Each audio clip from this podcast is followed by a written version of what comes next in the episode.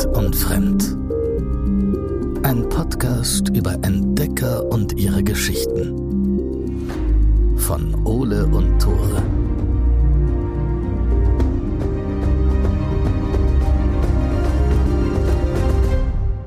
Moin, herzlich willkommen zu Wild und Fremd, dem Podcast bekannt aus Funk und Fernsehen.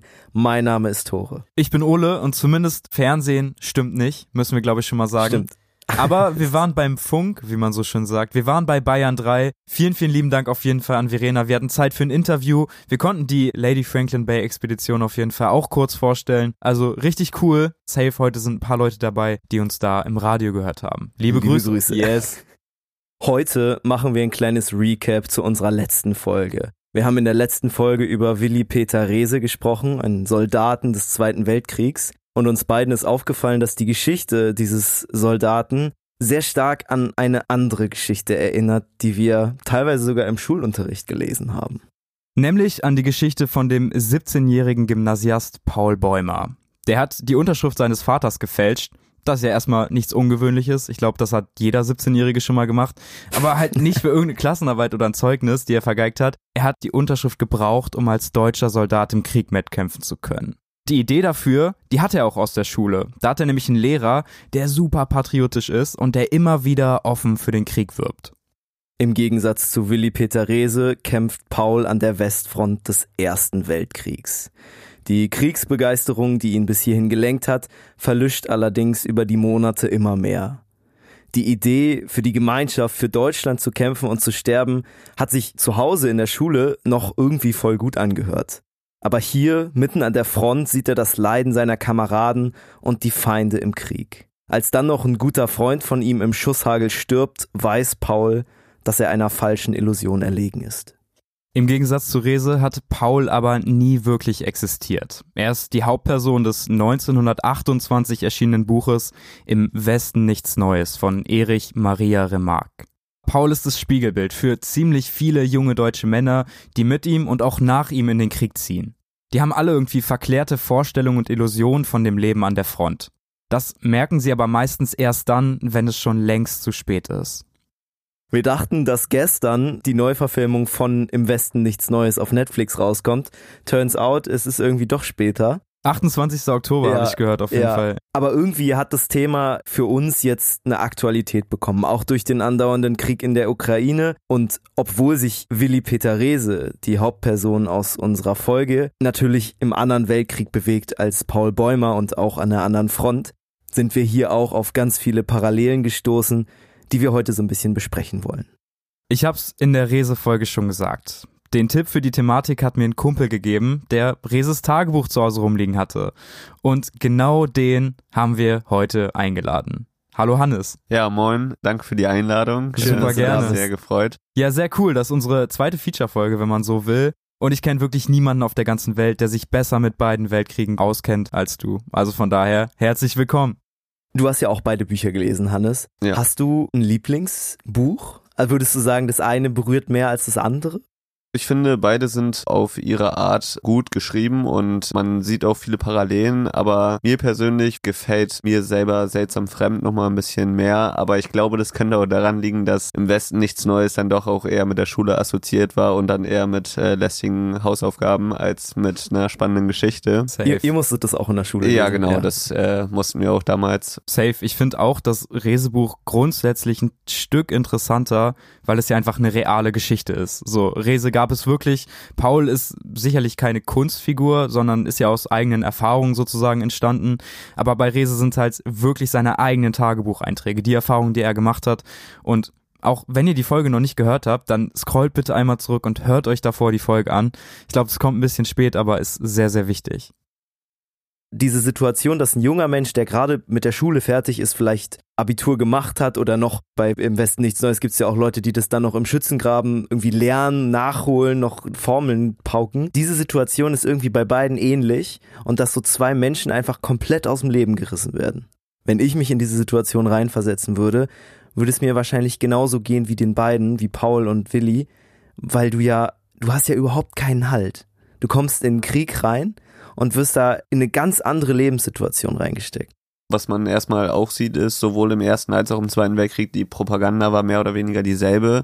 Und die Bewegungsgründe, warum sich die ganzen Leute melden, sind auch immer dieselben. Sei es irgendwie auf der russischen Seite oder auf der französischen oder deutschen Seite. Was halt irgendwie klar war, sowohl im Ersten als auch im Zweiten Weltkrieg, so jeder, der da rausgekommen ist, war am Ende ein anderer Mensch und hatte seine Probleme. Und der Krieg hat halt niemanden kalt gelassen, auch wenn du vermeintlich für die richtigen Ideale gekämpft hast ich finde es halt so krass, wie stark die Beeinflussung ist, dass äh, Leute sagen, ey, der Krieg ist irgendwie was Schönes, es ist wichtig für den Krieg zu kämpfen.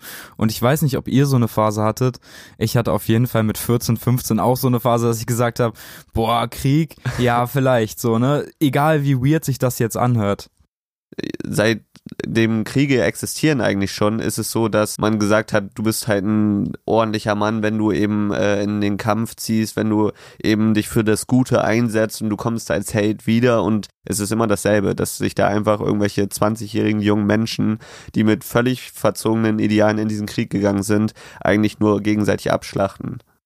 Es war ja gerade im Ersten und Zweiten Weltkrieg eine komplette Generation, die eingezogen wurde, an die Front geschickt wurde. Wahrscheinlich wurden gerade die jungen Menschen in ja, schwierigen Situationen eingesetzt, weil sie körperlich fitter waren und die dann überlebt haben, wenn sie Glück hatten, nach Hause gekommen sind und von einem großen schwarzen Loch standen, psychisch. Ja. Die sind alle mit dem Gedanken in den Krieg gezogen, das ist ein großer Krieg, um alle Kriege danach zu beenden. Also einmal jetzt nochmal sich durchsetzen, um zu zeigen, wir haben hier die Macht auf der Welt, damit die nachfolgenden Generationen eben dieses Leid nicht mehr ertragen müssen. Vielleicht hat Willy Peter Rehse das auch gedacht, als er für die Deutschen gekämpft hat und in dieser Ideologie ja auch so ein bisschen sich zumindest damit dann abgefunden hat, ja. ein großdeutsches Reich. Vielleicht wird es dann ewig Frieden geben also gerade auch aus seiner Sicht war es ja so, er hat sich halt damit abgefunden, er war ja überhaupt kein äh, Nationalsozialist in der Form, der ähm, das alles unterstützt hat, aber er hat halt schnell gesehen und da sieht man auch wieder diese Geschwindigkeit des Krieges und was dieser Krieg mit den Menschen macht. Und zwar, dass du ganz schnell siehst, ich kann hier meine Werte, die mir äh, meine Eltern vielleicht mitgegeben haben von zu Hause, diese Werte kann ich nicht aufrechterhalten. So, es wird geplündert, es wird geraubt, es werden Menschen sterben und dann hast du halt die Wahl, entweder finde ich mich damit ab und ignoriere es oder ich mache mit und bin Teil davon. Und wenn ich mir das jetzt wirklich angucke und emotional darauf reagiere, dann bin ich nach einer Woche schon verheizt, bevor ich überhaupt die Front gesehen habe. Ich glaube, ganz viele Ideale fallen einfach von dir ab, weil da geht's einfach nur noch um dein Überleben. Und wir haben in der letzten Folge auch drüber gesprochen, die Front ist super unübersichtlich. Ne? Da sind überall kleine Gruppen, die bekämpfen sich gegenseitig und du weißt nicht genau, wo sind Kameraden von mir, wo ist vielleicht noch eine größere Gruppe, sind wir vielleicht eingekesselt von Russen und so. Und das ist halt super schwierig. Ulle und ich haben früher mal Playmobil gespielt. Und da haben wir, wir hatten so Ritterburgen. Ja. Ich, es, gab, es gab die Drachenburg ja, und, und die, ja. und die Königsburg oder Genau, die so. Königsburg. Ich hatte mal die Drachenburg. Ich auch. Und, und, Krieg, Krieg. Und dann haben wir natürlich auch Krieg gespielt. Ne? Da natürlich. haben wir auch schon drüber Klar, gesprochen. Immer. Und das war bei uns immer so, wir hatten sie, jeder hatte so eine kleine Armee und die sind mhm. dann frontal aufeinander gelaufen. Ja. Und so habe ich mir ganz lange auch Krieg vorgestellt. Ja. Einfach zwei Armeen, die so frontal aufeinander zugehen. Aber das hat Papa, glaube ich, auch extrem geprägt, weil der die ganze Zeit so Wikinger und Bogenschützen-Sachen angeguckt hat. So ja, diese, diese wo die sich wirklich gegenüberstehen ja. und auf drei laufen alle aufeinander zu und da hinten stehen noch die Bogenschützen und schießen drauf. Das hat mein Bild auch mega lange geprägt und bei der Resefolge war dann so der erste Turning Point, wo ich so gecheckt habe, okay, es war halt überhaupt nicht so, nicht mal ansatzweise es war auch eine lange Zeit, war es dieser klassische Stellungskrieg, auch wenn man sich jetzt mal in der Zeit, wo Napoleon gekämpft hat, da war das so, man hat sich wirklich verabredet auf einem Feld so ungefähr mhm. und ähm, mhm. dann war es so Mann gegen Mann und dann war das ein bisschen wie Schach mit Menschen gefühlt aber das hat sich halt durch die ganzen Waffen und dann im Laufe der Zeit halt geändert. Und im Ersten Weltkrieg war es dann auch so, dass es noch äh, dann zu einem Stellungskrieg kam.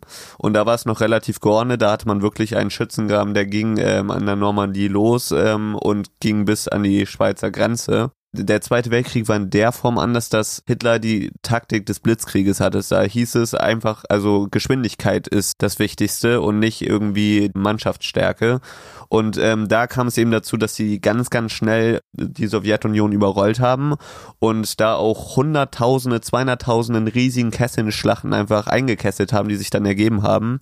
Und da kam dann auch ein bisschen dieses Chaos her. Russland ist ja auch ein riesiges Land, also die Sowjetunion damals auch von dem Schwarzen Meer aus also Ukraine bis zu den baltischen Staaten nach oben. Das muss man erstmal halten. Da kam das halt ganz schnell zum Chaos und dazu kam halt eben, dass auch sehr viele Partisanen aktiv waren. Also im Endeffekt äh, war das für den einfachen Soldaten nur so, dass er sich nirgendwo wirklich richtig sicher fühlen konnte, weil er nicht wusste, von wo kann die Gefahr kommen. Ich würde vielleicht noch mal ein bisschen über die Person Willi Peter Rehse sprechen. Wir haben es ja schon in der Folge gehört, das ist ein sehr intellektueller Mensch, jemand, der sehr poetisch unterwegs ist. Und ich glaube, so eine Person wird dann noch krasser vom Krieg irgendwie zerbrochen, als vielleicht jemand, der schon abgehärtet ist durch das Leben er hat ja einen sehr intellektuellen Blick auf die ganzen ja. Sachen und was hier auch meinte, dass er ähm, eine vermeintlich einfach nur ein Schützenloch neben einem Drecksteich, dass er das halt sehr lyrisch schön beschreibt, als würde der irgendwo unter den Blättern liegen und es wäre einfach sehr schön und friedlich. Ja, man, also Bunker bei der Fischermulde. Der Bunker ja. bei der Fischermulde. Genau, das ja, meine ich. Ja. So, da so sieht anders. man diese, diese verklärte oder andere Sichtweise im Vergleich so ein stumpfer, brutaler junger Mann, der einfach schon einen Monat da im Krieg war, der macht sich gar keine Gedanken mehr darüber. Also also der denkt halt, ich will jetzt was zu essen haben, da ist eine Frau mit einem Kind, die was haben, ich nehme mir das und wenn die irgendwelche Anstalten machen, dann bringe ich die um, aber das geht ihm halt gar nicht darum, während Willi Rese da schon noch sehr diese Brutalität drin gesehen hat und die ja auch zum Ausdruck gebracht hat, lyrisch. Und das ja irgendwo schön verpackt hat, aber da sieht man, dass er sich viel mehr mit diesen inneren, mit den Beweggründen, wie kann ein Mensch überhaupt zu so einer Gestalt werden? Und so damit hat er sich sehr früh auch auseinandergesetzt. Und später hat er selbst an seinem eigenen eigenen Leib gemerkt, wie es auch bei ihm passiert und hat das ja mehr oder weniger versucht irgendwie zu greifen, weil auch er wurde später dann deutlich abgestumpfter, was er am Anfang noch mit, mit Erschrecken gesehen hat. Er hat schon deutlich gespürt, also hier läuft etwas nicht richtig. Genau, er hatte dieses Unrechtsbewusstsein. Genau. Ja, ja. Aber hat sich dann noch versucht mit seinen Werten, die auch eben außer Propaganda und so und von zu Hause irgendwo mitbekommen, ja, wir sind halt die Gewinner und äh, das geht halt so und wir müssen ja auch an uns denken. Da hast du schon gesehen, er hat versucht, das irgendwie erstmal zu begründen. Warum gehen wir mit denen so um und brauchte für sich eine Begründung auch. Er hat das ja nicht gemacht, um anderen Menschen das zu sagen, sondern nur für sich. Und später ist es so, dass ähm, er einfach zusieht, wie eine Frau mit ihrer Kuh auf eine Mine tritt und explodiert und da konnte er nur noch lachen. So, da sieht man, wie weit dieser Prozess einfach innerhalb weniger Monate passiert ist. Doch der Blitzkrieg scheitert im Winter. Ab 43 muss sich Nazi-Deutschland langsam zurückziehen, Russland gewinnt immer mehr Land zurück und am Ende verliert Hitler den Krieg. Trotzdem bleiben auf beiden Seiten traumatisierte Menschen zurück und vor allen Dingen die junge Generation wird als verlorene Generation bezeichnet. Nicht nur im Ersten Weltkrieg, auch im Zweiten Weltkrieg sind es junge Männer, die schwer ins Leben zurückfinden. Ich habe manchmal so ein bisschen das Gefühl, dass die Kriege, die vor dem Ersten und Zweiten Weltkrieg geführt sind, fairer waren. Oder ja, ein bisschen. Ich weiß, was du meinst. Das ist absolut irrational, aber kann man da was zu sagen? es kommt auf die Zeit erstmal an. Die Römer, als die gegen die Germanen damals gekämpft haben, das war auch eine sehr blutige Zeit, so gesehen. Aber zum Beispiel gerade auch so zur Zeit Napoleons, da war es halt wirklich so, da gab es halt so eine Art Gentleman's Agreement. Also da wurden Schlachten schon so geführt, dass man, es war ein Duell, so könnte man das sagen. Es war halt einfach deren Art und Weise, auch wenn es makaber klingt, aber um sich zu beweisen auch ein bisschen.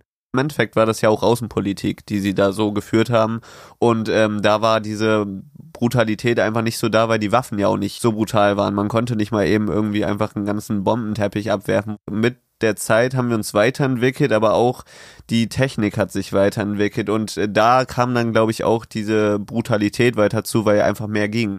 Das sieht man ja auch heutzutage noch, was ich vor diesem Krieg nicht für Möglichkeiten hätte in der Form. Vor dem Ukraine-Krieg. Genau, ja. Leute können zu Hause sitzen, können irgendeine Drohne losschicken und damit ganze Städte theoretisch auslöschen. Und das sind Mittel, die damals in den Weltkriegen, obwohl sie so schrecklich waren, einfach noch nicht da waren und davor halt überhaupt gar nicht wenn man jetzt auch den Ersten und den Zweiten Weltkrieg vergleicht, es gibt Unterschiede, aber auch Gemeinsamkeiten. Aber eine Sache, die egal in welchem Krieg und auch heutzutage immer noch gleich ist, ist, dass einfach junge Menschen unter vermeintlich edlen Idealen sich dazu reinreißen lassen, in einem Krieg teilzunehmen, der im Endeffekt äh, nur Leid mit sich bringt und wo einfach junge Menschen sterben. Und das ist etwas, was einfach im Laufe der Geschichte sich nie verändert hat, dass einfach Krieg nur Leid mit sich bringt und es im Endeffekt niemals einen Gewinner gibt. Ja, und auch die, die überleben werden, werden diese Last wahrscheinlich ihr Leben lang tragen, auch heute noch. Da gibt es ja auch noch das Zitat, dass nur die Toten das Ende des Krieges gesehen haben und ich finde, das passt sehr gut. Komplett. Erstmal vielen, vielen Dank, Hannes, dass du da warst. Vielen Dank. Ja, ich danke euch. Sehr, sehr gerne, sehr gerne wieder. Wir hören uns nächste Woche mit Ludwig Leichert. Bis dahin, macht's gut.